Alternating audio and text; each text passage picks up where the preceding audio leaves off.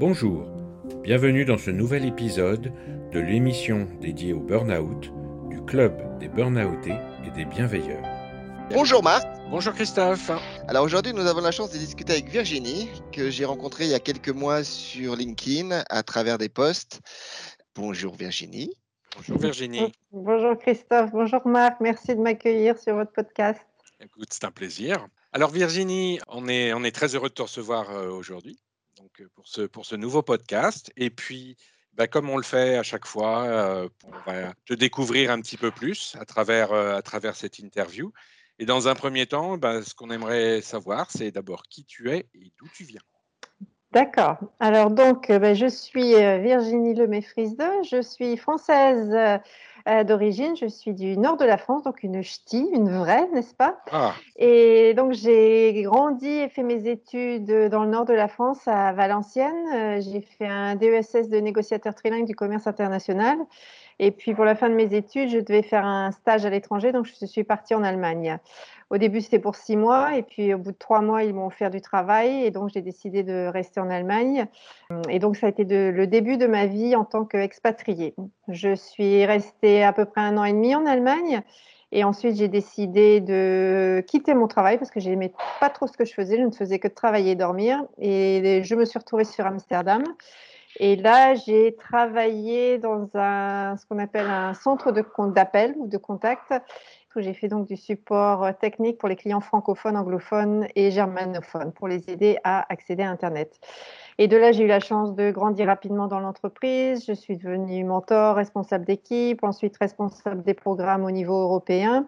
J'ai aidé à mettre en place plusieurs sites et équipes euh, à l'étranger. Euh, ensuite, en 2007, j'ai eu la chance d'avoir la possibilité de travailler en Italie, où là, je suis devenue responsable qualité et formation des, équipes italiennes. Et puis, donc j'en avais deux, une, une à Milan et une en Sardaigne, à Cagliari. Et ensuite, j'ai démissionné, je suis retournée à nouveau aux Pays-Bas, puisqu'avant de partir en Italie, j'ai rencontré celui qui est maintenant mon mari. Et là, j'ai été embauchée dans une grande banque internationale pour mettre en place une équipe en Inde. Au bout de quelques années, euh, j'avais, disons, fait du bon travail avec l'équipe indienne, puisque tout le travail qu'on faisait aux Pays-Bas était envoyé en Inde. Et donc, on tout mon département s'est retrouvé, disons, au chômage. Et donc là, on a été licencié. Et donc, bah, j'ai commencé à chercher un autre travail. Et puis, c'est là qu'un euh, recruteur d'Amazon euh, a trouvé mon profil sur LinkedIn.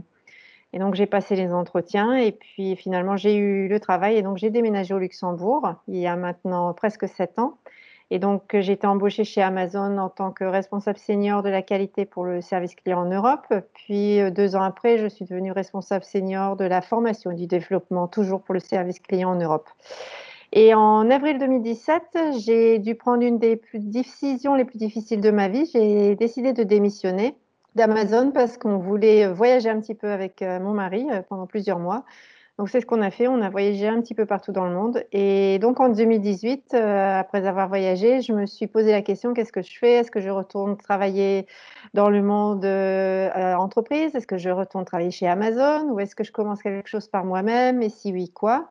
Et puis après m'être coachée, après avoir réfléchi, j'ai donc décidé de me lancer en tant que coach, formatrice euh, en leadership international. Et donc c'est ce que je fais depuis euh, à peu près deux ans maintenant, depuis, depuis le Luxembourg. Waouh Donc aujourd'hui tu habites où? Alors aujourd'hui, j'habite au Luxembourg. Tu es toujours au Luxembourg, d'accord, d'accord. Donc l'âge qui est passé donc par l'Allemagne, par les Pays-Bas, par l'Italie, etc., l'Inde, etc. Et puis tu te retrouves au Luxembourg. Ça doit, ça doit, faire un sacré, euh, sacré melting pot culturel. Alors, avec toute ton, expérience, tous ces pays euh, traversés, toutes ces des grosses mmh sociétés ou plus petites, etc., évidemment, aujourd'hui, on est là pour parler du burn-out. Donc, dans quel cas tu t'es retrouvé dans une situation de burn-out et est-ce que tu peux nous en parler un petit peu? Oui, bien sûr. Et bien donc, c'est quand j'ai en fait travaillé euh, pour cette grande banque internationale aux Pays-Bas. Donc, au début, j'avais été embauchée pour euh, mettre en place cette équipe en Inde. Donc, je suis allée plusieurs fois en Inde et j'adorais parce que tout ce qui est voyage, côté international, j'aimais beaucoup. Et puis après, une fois que ça s'était mis en place, euh, mon chef m'avait mis à ce temps-là sur des, des, projets un peu qualité, vu que c'était mon expérience, quoi. Mon challenge, c'était que j'étais dans le service informatique de la banque et moi-même, je n'avais fait ni d'études ni d'expérience au niveau informatique ni dans le monde bancaire. Donc, euh, je me suis retrouvée à traiter des projets, à m'occuper de projets qui me coûtaient beaucoup d'énergie, où je devais vérifier tout euh, deux, trois fois pour être sûre de ne pas faire de bêtises. Et donc, bah, j'étais énormément stressée et très frustrée parce que je sentais que j'avais d'autres capacités, mais que je ne pouvais pas les, utiliser parce que j'étais dans ce rôle bien cadré. Et j'avais des collègues formidables qui, essayaient de m'aider, mais, mais par moi-même, je sentais que, que ça allait pas. Et puis. Et, euh, dis-moi, j'ai une toute, excuse-moi de j'ai une toute petite question du coup. Qu'est-ce qui a fait qu'on t'a embauché? Alors que tu n'avais effectivement pas du tout le profil a priori Quand j'ai passé les entretiens, je l'ai même dit à mon chef, je dis j'ai pas d'expérience informatique, ni pas d'expérience dans le monde bancaire. Et il m'a dit, des spécialistes, j'en ai déjà assez. J'ai une équipe entière de, de, gens qui travaillent dans la banque depuis 20 euh, ans, 30 ans. Moi, ce que j'ai besoin, c'est d'une personne qui a l'habitude de gérer des équipes internationales et c'est ce que tu as fait auparavant. Mais du, du coup, ça t'a généré effectivement une situation qui était difficilement vivable sur le long terme. Sur le long terme, effectivement. Oui, parce qu'au début, je m'étais dit, bah, super, j'aime toujours apprendre des nouvelles choses. Donc, je m'étais dit, c'est un nouveau challenge où je vais apprendre euh, euh, un autre monde, une autre culture d'entreprise. Enfin, tout était différent. Donc, au début, effectivement, j'ai beaucoup aimé. Puis, comme je dis, le fait que je voyage en Inde, que j'avais ces contacts avec mes, mes, collègues indiens, etc., tout ça, j'aimais beaucoup. Mais après, quand j'ai vraiment été dans le vif du sujet, on va dire, c'est là que j'ai découvert qu'il ne s'agissait que d'argent euh, au centre, vraiment. Alors que moi, j'étais plutôt, j'ai toujours fait ce qui est service client, donc être proche des gens, euh, communication, etc. Et donc, euh, comme tu le dis, à, long terme, j'avais un clash de, mes valeurs à moi qui étaient en contradiction avec celles de, l'entreprise. Et donc, bah, comme je dis, toujours, je suis toujours quelqu'un qui, n'abandonne pas, facilement. Donc, j'essaie toujours de faire de mon mieux, j'essaie toujours d'aider, mais petit à petit, ça, s'accumule, ça s'accumule jusqu'à un jour où, euh, bah, comme on dit, j'ai fini en burn-out. Ça s'est concrétisé comment? Je pleurais facilement. J'avais souvent les larmes aux yeux au travail. Et puis, bah, quand je rentrais chez moi, je, craquais. Et puis aussi, ce qui se passait, bah, comme je dis, je me sentais toujours très stressée. Et un jour, je me souviens, j'étais partie faire quelque chose. Je reviens à mon bureau et je suis restée debout devant mon ordinateur pendant 5 secondes en train de me dire, mais qu'est-ce que je voulais faire? Un blackout complet. J'ai aucune idée de, de, ce qui se passait. Et ça m'est donc arrivé deux fois. Et puis, une journée, j'ai assisté à une, formation avec des gens qui faisaient partie d'autres départements. Et le formateur nous posait des questions et tout le monde était assez positif. Et moi, je sais que j'étais très négatif, que je disais que j'étais frustrée, que ça n'allait pas, etc. Et quand la, formation était finie, il est venu me voir, il m'a dit, mais il faut que, il fait, toi, ça va pas, il faut que tu t'arrêtes. Je lui ai dit, bon, ça va, si, je suis stressée, mais enfin, on, essaie de, relativiser tout ça. Le formateur est allé voir mon manager en disant, euh, Virginie, ça, ça va pas du tout. Et donc, mon manager, le, lendemain, il m'a dit, écoute, euh, il faut que tu ailles voir le docteur de l'entreprise. Aux Pays-Bas, les, les, grandes entreprises ont un docteur qui leur est assigné. Je suis allée voir ce docteur et puis donc le docteur m'a demandé bah, alors qu'est-ce qui se passe? Et donc bah, j'ai fondu en larmes devant lui en lui disant que j'étais stressée, que je dormais plus bien, que j'avais souvent des migraines, que j'avais eu mes deux blackouts, que j'avais souvent les larmes aux yeux. Et puis il m'a dit, euh, tu as un burn-out, il fait, faut que tu t'arrêtes là. Il fait, si tu, plus tu vas tirer sur la corde, plus ça va être difficile de remonter. Donc il m'a dit là, il me fait, c'est bon, tu arrêtes tout. Comme moi, je voulais, j'avais, j'étais toujours occupée avec plein de projets, je voulais pas m'arrêter, je voulais continuer, faire la transition normale. Il m'a dit, non, non, non, tu reviens plus au travail, tu t'arrêtes tout de suite. Virginie, j'avais, aussi envie de te poser une question parce que euh, ça a été aussi une expérience personnelle, mais je voulais avoir vraiment ton avis là-dessus. Tu, as travaillé à l'étranger et tu as euh, eu ton burn-out à l'étranger. Je voulais savoir si pour toi, ça avait été euh, quelque chose de difficile de pouvoir exprimer ton ressenti dans une langue étrangère à des personnes étrangères qui ont aussi une culture différente. Comment tu as pu exprimer tout ça? Comme tu l'as dit, c'était pas facile et c'était un challenge supplémentaire c'est vrai, tout ce qui est communication et surtout pour exprimer ses sentiments. Bon, je parle couramment cinq langues je ne peux exprimer vraiment ce que je ressens que bien en français. Peut-être en anglais, j'y arriverai aussi, mais vraiment en français. Et là, c'était tout en néerlandais. Il y a non seulement ce barrage ou cet obstacle de la langue, de bien trouver les mots justes pour, pour exprimer ce qu'on ressent, mais ensuite, il y a la culture aussi. La culture néerlandaise est complètement différente de, la culture française. Et donc, ça aussi, ça a été un, un challenge supplémentaire. Donc, je n'avais pas beaucoup l'opportunité de, de, discuter de ce que vraiment je ressentais avec mes amis ici, parce que bon, mes amis sont de partout dans le monde, donc c'était soit en anglais, soit en néerlandais. Et puis ma famille, je voulais pas trop les inquiéter non plus, donc je leur ai pas trop non plus raconté tout ce que, tout ce que je ressentais en, français. Donc c'est vrai que ça, ça a été un, obstacle supplémentaire. Et, effectivement, si ça m'était arrivé en France ou au Luxembourg, je pense que ça aurait été plus simple pour moi d'expliquer vraiment ce que je ressentais et, de bien comprendre aussi peut-être d'autres choses. Peut-être qu'aussi j'ai raté quelque chose que, que le docteur ou la psychologue m'avait raconté. Mais c'est vrai que c'est il n'y a rien de tel que de pouvoir communiquer dans sa, dans sa propre langue quand on a un problème médical, ça c'est sûr, enfin mental ou, physique. Et, et c'est pareil quand j'ai eu mon accident de voiture aussi. j'ai appris des nouveaux termes sur l'anatomie en, en néerlandais. Euh, mais c'est vrai que c'est d'une raison pour laquelle j'avais, j'avais demandé à être rapatriée en France pour être bien sûr de comprendre ce que les docteurs me disaient et que je puisse aussi bien pouvoir m'exprimer. Et là, le burn-out, j'ai, j'ai pas eu la possibilité de faire ça. Et c'est vrai que peut-être ça m'aurait aidé un peu plus si j'avais pu euh, communiquer en, français, ça c'est sûr. Ouais. Et comment ça s'est passé avec, avec ton entourage? Tu en as parlé? Alors, avec tous mes proches, on va dire ma famille, mes amis, j'en ai parlé assez facilement. Et puis tout le monde m'a dit, euh, écoute, tu as raison, si tu es à bout, tu es à bout, il faut que tu faut que tu t'arrêtes, c'est normal, il faut que tu, tu, recherches tes batteries, comme on dit. Par contre, avec euh, mes collègues, j'en ai pas parlé de trop et ils m'ont pas trop contacté non plus au début. Ils m'ont envoyé aussi des fleurs et une carte, euh, peut-être au bout d'un mois. Et, après, j'ai même entendu par quelqu'un d'autre qu'un de mes collègues avait même dit que c'était pas vrai ce que j'avais, que je mentais en fait, que en gros j'avais euh, j'avais voulu des vacances comme ça et que je c'était pas vrai que j'étais pas j'avais pas le, burn-out quoi. Donc euh, c'est pour ça que j'en ai jamais trop parlé beaucoup avec euh, avec mes collègues. Mais bon, comme je dis avec mes proches, avec ma famille, j'en ai parlé.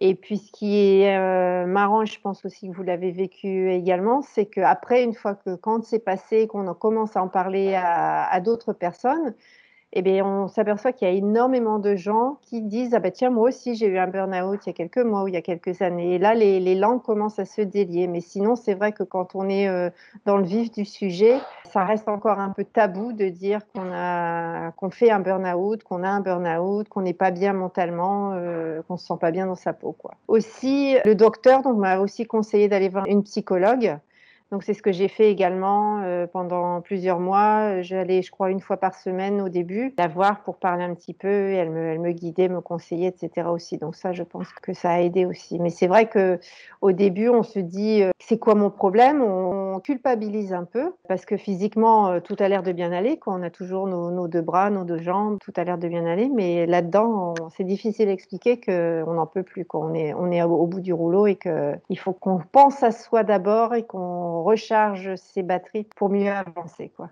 Oui, bah, je crois qu'on l'a tous vécu. Ce, qui, ce, qui, est étrange, c'est qu'effectivement, en général, c'est nous-mêmes qui, qui, sommes dans le déni. Et là, tu, en fait, c'est tes collègues qui étaient dans le, enfin, ce collègue-là qui était dans le déni. Comme j'ai dit, ça, ça, fait mal quelque part, mais bon, comme on dit, euh, ce qui, ne, ce qui ne nous tue pas nous rend plus forts. Plus fort, oui. Euh, voilà. Euh, alors toi, justement, qui as vécu dans plein de pays, mm-hmm vécu et travaillé. C'est pas la même mhm. chose. Hein. Allemagne, Pays-Bas, Italie, Luxembourg, tu as fait des séjours en Inde, etc. Je suppose que tu as dû remarquer, constater des différences en termes de management, euh, voire de gestion du stress, parce que déjà, tu parlais des, Pays-Bas, c'est forcément pas comme en Italie, etc. Mm. Donc, est-ce que tu peux nous parler un petit peu de tout ça? Alors, j'avoue qu'en Italie, je suis restée qu'un an, donc j'ai pas eu trop le temps de voir euh, comment ça se gérait. Par contre, que, avec, maintenant, avec ce que je sais, ce que sont les symptômes du burn-out euh, et comment ça se passe, c'est quand je repense à mon passé, je me dis que j'en ai sûrement eu un aussi tout au début de ma carrière quand j'étais en Allemagne. Euh, mais à ce temps-là, c'était quoi Il y a plus de 20 ans. À ce temps-là, on ne parlait pas encore de, burn-out. Euh, mais je sais que là, c'était moi-même qui étais allée voir la docteur et euh, je lui avais dit aussi que j'étais stressée, que je pleurais souvent, etc. Et elle m'avait dit effectivement, il faut que tu t'arrêtes une semaine. Donc je m'étais arrêtée une semaine, j'avais pris des vacances. Et maintenant, quand je, je sais ce que c'est, je me dis, bah, je crois que j'en avais déjà. Hein. Et bon, à ce temps-là, comme je dis, c'était c'était pas connu, donc ça s'est passé comme ça. Au, Luxembourg, je sais qu'ils font un peu comme aux Pays-Bas. Alors il n'y a pas de, de, de médecin attitré, mais ils prennent quand même bien les choses en main. Dès que quelque chose ne va pas, le manager va dire bah oui, va voir ton médecin. Euh, s'il faut s'arrêter, euh, arrête-toi. Donc de ce côté-là, je pense que c'est quand même bien accompagné, euh, comme en France, je suppose. Et puis maintenant, vu que c'est un, terme qui est heureusement ou malheureusement connu partout, je pense que les, choses changent également et que les gens sont un peu plus ouverts à accepter ou à parler du burn-out ou que les langues se, délient un petit peu. Donc, euh, par contre, en Inde, euh, je pense pas qu'ils soient encore là. Bon, c'est pareil, je n'y que suis pas restée euh, suffisamment euh, longtemps, puis ça fait aussi dix ans que je, je n'y suis pas allée. C'est plutôt un peu comme la culture américaine où euh, ils n'ont pas cinq semaines de vacances euh, comme on a ici en Europe. Euh, ils travaillent beaucoup. Donc, il y, a sûrement des gens aussi qui ont soit des burn-out ou sont au bord du burn-out. Mais je ne pense pas qu'ils soient aussi bien accompagnés que nous ici, ici en Europe. Quoi. Parce que les différences de culture aussi, même au niveau managérial et de travail, ah font que les prises en charge et la compréhension du burn-out peut aussi être très différentes d'un pays à un autre. Exactement. Et dans mon cas, comme on dit, enfin moi la perception que j'avais quand j'entendais parler de burn-out avant que moi-même je l'ai, c'est qu'on se dit c'est quand quelqu'un travaille de trop, qui fait 60, 80 heures par semaine. Et après, quand je l'ai vu dans mon cas, moi, non, je, faisais mes 40 heures euh, normales, entre guillemets, mais c'est vraiment parce que je faisais quelque chose que, que je n'aimais pas et qui était vraiment en conflit avec mes, mes valeurs profondes. Euh, et, et c'est ça qui, à long terme, m'a fait chuter dans ce burn-out c'est super important ce que tu dis. Et bon, effectivement, quand on parle de burn-out, il n'y a pas qu'un symptôme, il n'y a pas qu'une cause. Il peut effectivement y avoir la charge de travail, mais il peut aussi y avoir, par exemple, la personne qui est toxique. Il n'y a jamais un seul symptôme. C'est-à-dire que quelqu'un qui est, quelqu'un qui, qui est très très fatigué, on ne pourra pas parler de burn-out, sauf si c'est dans la durée, et sauf s'il y a d'autres choses qui font que ça, c'est super important parce qu'aujourd'hui, on met le mot burn-out un petit peu, un petit peu partout. Ouais, et, en fait, à ce sujet, je voudrais dire quelque chose que le docteur de, cette entreprise qui m'avait dit, parce que c'est quelque chose qui m'est vraiment resté en tête et je pense que ça, aidera l'audience. C'est quand j'ai parlé au médecin du travail, je lui disais aussi que je dormais très mal, que j'étais très fatiguée, etc. Et il m'a demandé à ce temps-là, il m'a dit, mais est-ce que tu as un hobby ou une passion pour te changer les idées? et je lui dis, bah oui, je danse la salsa. Il me fait, bah, t'y vas encore? Je dis, bah non, j'y vais plus. Il me fait, pourquoi t'y vas plus? Bah, je lui dis justement parce que comme je suis tellement fatiguée, j'ai plus d'énergie pour aller danser. Il me fait c'est ça le problème. Il me fait c'est comme une spirale. Il fait quand tu as une passion ou un hobby, il fait que tu le fais plus parce que tu es fatigué, tu ne dors pas bien. Mais comme tu ne relâches pas ton stress, tu gardes tout en toi. Et moi c'est vrai que la, salsa c'était euh, c'était mon, déstressant mental et physique. À chaque fois que je, vais danser, ne serait-ce que quelques heures, je me défoule complètement et donc je, je reviens, je suis cassée, je dors bien. Mais donc, comme j'étais fatiguée, je n'allais plus danser. Comme je n'allais plus danser, je ne relâchais pas mon stress. Et comme je ne relâchais pas mon stress, je ne dormais pas bien. Donc, c'était vraiment la spirale comme ça. Il m'a dit le premier signe d'un burn-out, c'est quand on commence à ne plus faire ce qu'on aime. Il fait à ce moment-là, on doit se dire attention attention, je vais dans la mauvaise direction. Et ça, ça m'a permis de me contrôler dans le futur, puisque après, j'ai travaillé beaucoup plus que, 40 heures euh, plusieurs semaines.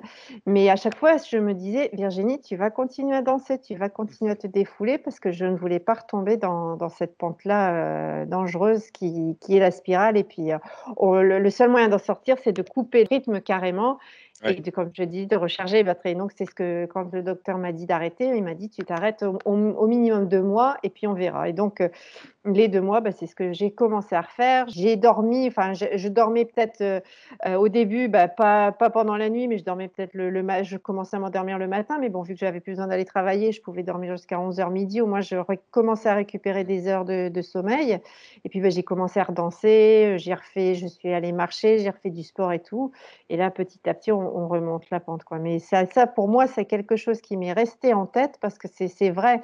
Et ça, ça c'est très important parce que ça parle à tout le monde. C'est-à-dire qu'on a tous euh, plus ou moins des, envies, des, des, hobbies, des choses qui nous intéressent. Et de savoir que dès qu'on n'a plus envie de les faire ou que ça ne nous intéresse plus, c'est un signal d'alerte.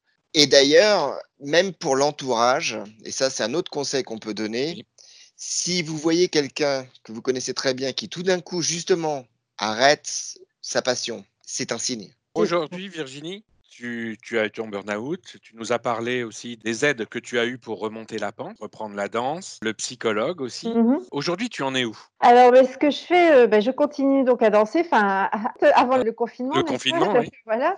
Mais donc, j'ai compensé en faisant du sport tous les jours dans mon salon, n'est-ce pas, une demi-heure par jour pour, pour continuer d'être active et de relâcher, que ce soit du stress ou juste pour me, sentir bien. Parce que aussi, avant d'avoir mon burn-out, il y a une vingtaine d'années, j'ai eu un grave accident de voiture. Et donc, euh, euh, si je ne fais pas de sport régulièrement, je commence à avoir mal au dos et tout. Donc, c'est quelque chose que je suis, entre guillemets, obligée de faire, mais qui, me fait du bien. Donc, je, fais du sport régulièrement. Et puis aussi, euh, grâce au burn-out aussi, j'ai commencé à faire de la méditation aussi. Donc, ça, ça m'aide aussi, même si c'est pas, c'est pas longtemps, c'est 10 minutes, 15 minutes par jour.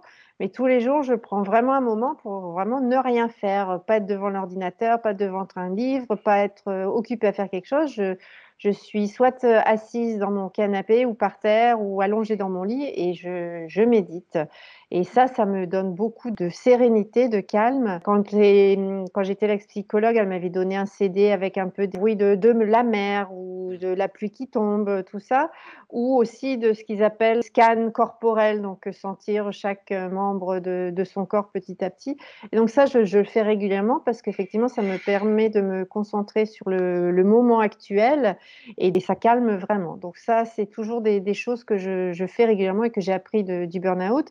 Et aussi, depuis le burn-out, j'ai appris à écouter mon corps. Dès que je me sens euh, je suis un petit peu, par exemple, j'ai les épaules un peu stressées, je sais que je me tiens pas bien. Si je sens que je commence à avoir des, des j'ai plus jamais de maux de tête, vraiment, mais des, des, petites sensations légères, je me dis, ah, ah attention, j'ai vraiment appris à écouter mon corps parce qu'au moindre, au moindre signal, je ralentis, je fais une pause, je, je vais marcher, j'écoute de la musique euh, positive, etc.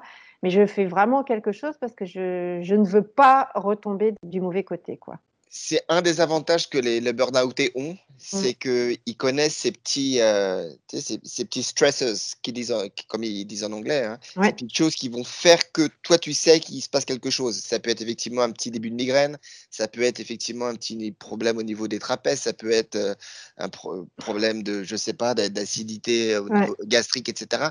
On a tous ces, petites choses et nous, l'avantage, c'est qu'effectivement, on sait les reconnaître. Il faut faire attention, on, a, on sait qu'on on est tous fragilisés. Exactement. Et pour revenir à ce que tu disais, Christophe, un autre signe aussi que j'ai vu aussi, et celui-là, c'est même, je dirais, c'est celui que j'ai vu le plus souvent, entre guillemets, depuis que j'ai eu mon burn-out. Dès que tu veux regarder un film, par exemple, où tu t'assois pour lire un livre, et que tous les 5-10 minutes, tu dois bouger, tu te lèves pour aller chercher de l'eau, pour boire un coup, tu te lèves pour aller aux toilettes, tu te lèves parce que tu as oublié de faire quelque chose, ça, c'est un signe que tu commences à être trop stressé. Et que ça aussi, c'est pas, pas un signe physique ou mental, mais on fait beaucoup plus attention à, ce que l'on fait ou ce que l'on ressent. On a appris la, leçon peut-être d'une manière euh, un peu difficile, mais, mais elle reste au moins la leçon, ça c'est sûr. Bon, bah écoute, en tout cas, un grand merci. Là, je crois qu'on a appris plein de choses. On a passé de super messages positifs, mine de rien, hein, sur un sujet qui, qui, est tout sauf positif. Dès qu'on arrive au Luxembourg, bah, on t'appelle et on.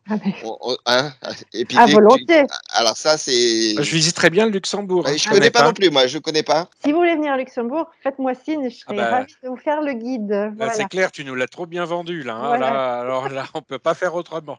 Christophe, on fait les valises.